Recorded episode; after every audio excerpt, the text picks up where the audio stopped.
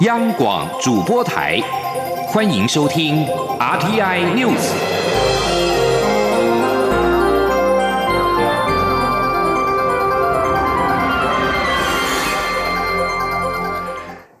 各位好，欢迎收听这节央广主播台提供给您的 RTI News，我是陈子华。武汉肺炎疫情延烧，立西邮轮“保平星号”在中午抵达基隆港之后，中央流行疫情指挥中心派员上船进行检疫工作。全船有两千四百多位进行发烧筛检，整体采送验共有一百二十八位。二检验结果在晚间出炉，全数为阴性，而船上的旅客皆能返家做自主健康管理十四天。而中央流行疫情指挥中心也在晚上召开记者会。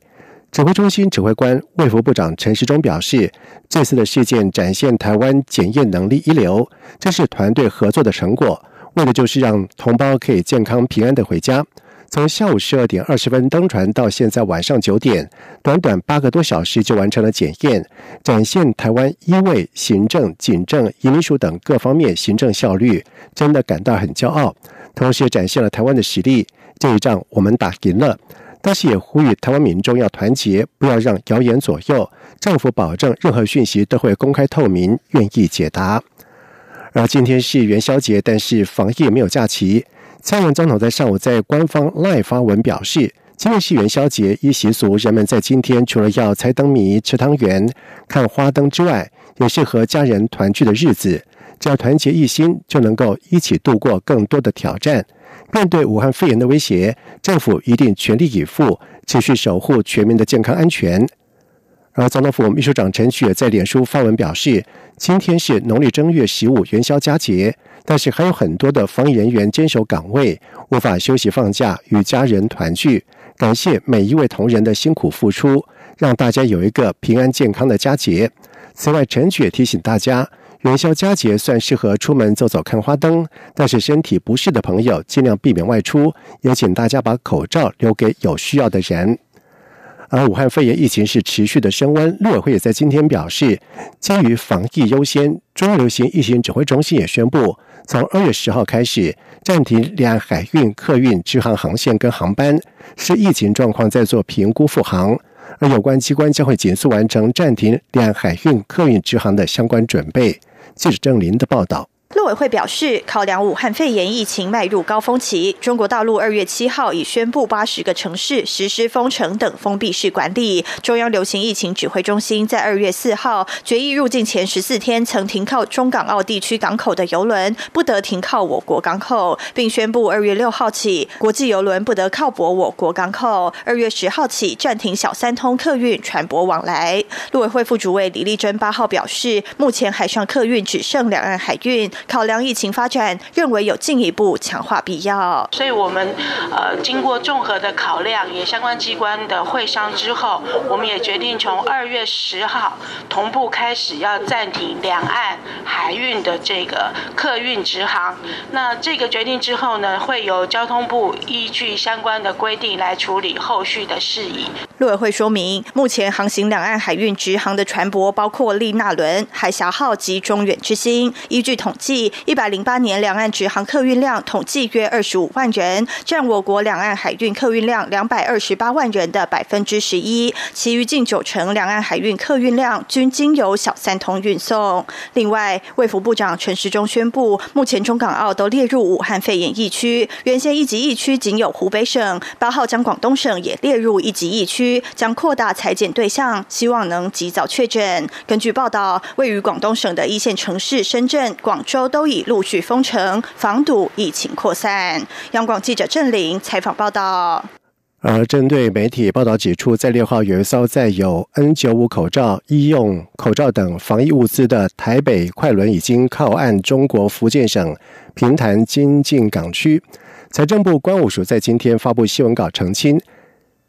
这些。防疫物资是从国外运送到台湾，再申报转口到平潭的转口货物，并非是直接由台湾出口到中国。关务署并且强调，经济部已经在一月二十三号公告，从一月二十四号到二月二十三号为止，针对 N 九五口罩、医用口罩以及活性炭口罩实施管制出口。关务署为了配合这项管制措施，已经借由电脑专家系统加强筛选查核税号，如未申报输出许可，证号将不予收单。而就管制生效以来，到现在查无有本国出口未经许可的防疫物资。另外，美国驻中国大使馆的一位发言人，在今天向路透社表示，包括美国政府官员在内的传染病专家正在等待中国的同意，以进入中国。协助对抗武汉肺炎疫情，而这些专家已经被纳入世界卫生组织 （WHO） 提出的一份名单当中。发言人表示，中国已经同意允许世卫组织组成一个专家小组前往中国，对新型冠状病毒多所了解，并为疫情找到解决之道。发言人表示，这些美国专家曾经就伊波拉病毒、禽流感以及严重急性呼吸道症候群 （SARS） 等一连串的传染病的爆发跟流行，与世卫组织有丰富的共识经验。而在日内瓦的世卫组织消息人士在今天表示，世卫正等待听取中国对这些拟议中的小组所做的回应。他对这个小组的任务没有进一步的更新，而中国外交部没有立即对这则消息发表评论。而美国国务卿蓬佩奥在七号也宣布，将投入一亿美元现有的资金，透过直接援助以及多边组织，协助中国跟其他受影响国家控制与对抗新型冠状病毒。而武汉肺炎疫情是持续的延烧，美国实验性抗病毒药物瑞德西韦被认为可能是治疗新型冠状病毒的药物。研发此药的吉德利公司表示，将以多重策略来增加药品的供应。同时，吉利德公司公共事务室副总裁邱毅也证实，来自于台湾的杨台新博士是这一款使用用药的幕后功臣。为了强化校园午餐食材的追踪溯源，教育部国教署在今年将全国既有的学校午餐的系统整合为校园食材登录平台二点零，并且同步开发手机 APP 应用程式，让各个县市参与的将近两百所大学校大幅降低行政负担。学校午餐秘书或营养师可以参考菜单资料库当中的大数据，掌握当令的食材，快速完成每天最佳的营养午餐的组合。记者陈国维的报道。教育部在二零一四年建制校园食材登录平台，推动各级学校午餐食材管理电子化，落实午餐食材履历追踪与食安问题溯源，并可因应从幼儿园、国中小、高中到大专校院的各种供餐形态。全国六千一百七十六所各级学校都能上线使用。统计平均每天登录的菜色约有十万笔，食材数有十七万笔，共服务四百二十六家团膳业者以及两千两百零五家学校厨房。国教署科长邱秋婵表示，国教署后来又设置智慧化校园餐饮服务平台，以学校午餐作业流程为主，串接校园食材登录平台后端的食安溯源系统。所以今年正式将两个平台整合为校园食材登录平台二点零。邱秋婵指出，新平台最大的功能就是促进学校行政减量，利用已知的现有食材，发展智能化菜单决策系统，整合营养供给与需求。校园午餐食谱、午餐预算、农产品价格、烹煮方式，以及学生对校园午餐的满意度等，进而建立食材推荐机制。我们会有多的功能，就是我们可以告诉午餐秘书或者是营养师，我会推荐智慧菜单，那他不用在每一餐去计算每一样食材的热量或者是份数，或者是各六大营养素的份数，他就是会推荐给他说这个是大家都设计好的。那你如果觉得可以，就直接引用，这是第一个功能。那他。也会告诉你说，哎，什么是当令的食材，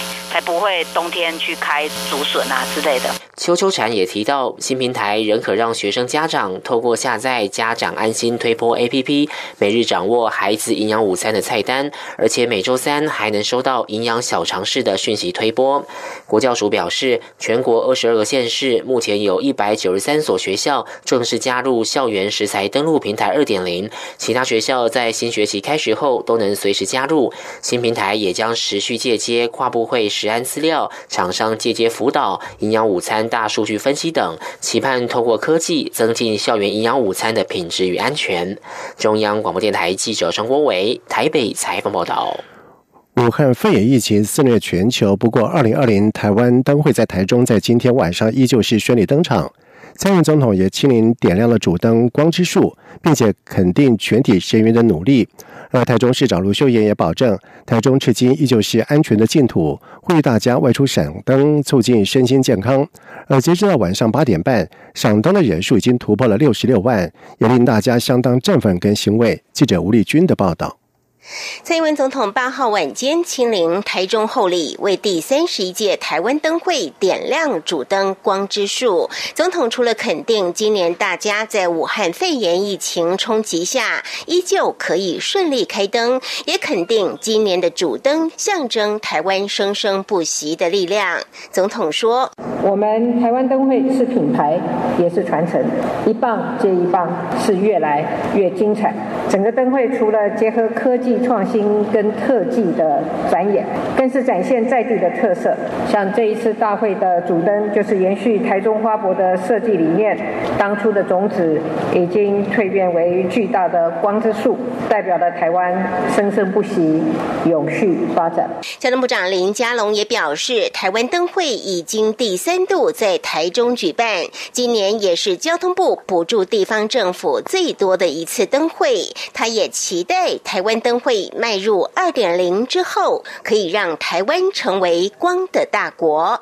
林佳龙说：“我们交通部期待台湾灯会二点零可以展现台湾作为光的大国。我们需要提升光影艺术，导入光电科技，带动城市光环境的改造。”台中市长卢秀燕则向大家保证，台中迄今依旧是安全的净土，邀请大家一起来台中赏灯。卢秀燕说：“天佑台中，到现在为止，台中市的境内没有任何一位市民确诊，也没有任何的社区就感染。”所以，相较之下，台中是安全的净土。尤其我们这次的展区，百分之九十五都是在空旷通风的户外，适当的户外活动也可以促进身心健康。卢秀燕也保证，她和市府全体同仁以及全体市民一定会全力做好防疫措施。保障守护赏灯民众的安全与健康，也希望在象征吉祥祥圆满平安的元宵节，借由赏花灯为大家在黑夜中带来光明，也给人类带来平安和温暖。而截至晚间八点半，赏灯人数就已突破六十六万，超过去年屏东灯会的首日六十万人次。这项消息也令现场工作人员相当。振奋与欣慰。中央广播电台记者吴丽君在台中的采访报道。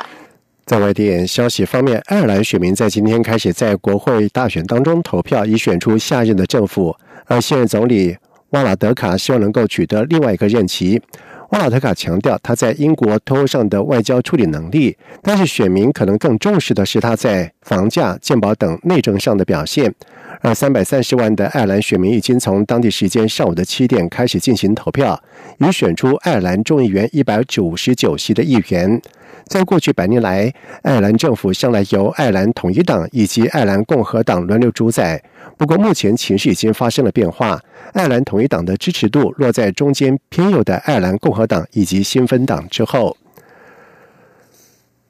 根据泰国警方表示，一名泰国士兵在今天在东北部的一座城市的多处地点，以网络直播的方式对民众开枪滥射。警方表示，最少超过有十人死亡，警方已经封锁了当地。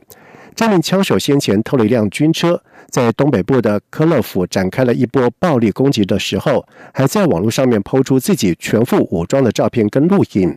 而根据网络上画面显示，枪击现场一片惊慌，人们是四处的逃命。空中传来显为自动武器开枪的枪声。科尔夫警方表示，他们已经封锁了购物商场，但是尚未逮获到这名士兵。泰国是世界上枪支拥有率最高的国家之一，不过士兵以一群平民为对象开枪滥射的事件还是相当的罕见。而在去年底的时候，泰国法庭曾经遭到多起的枪击，再度引发了对泰国枪支暴力的关切。以上这节整点新闻由陈子华编辑播报，这里是中央广播电台台湾之音。无限的爱向全世界传开，永恒的光自台湾之。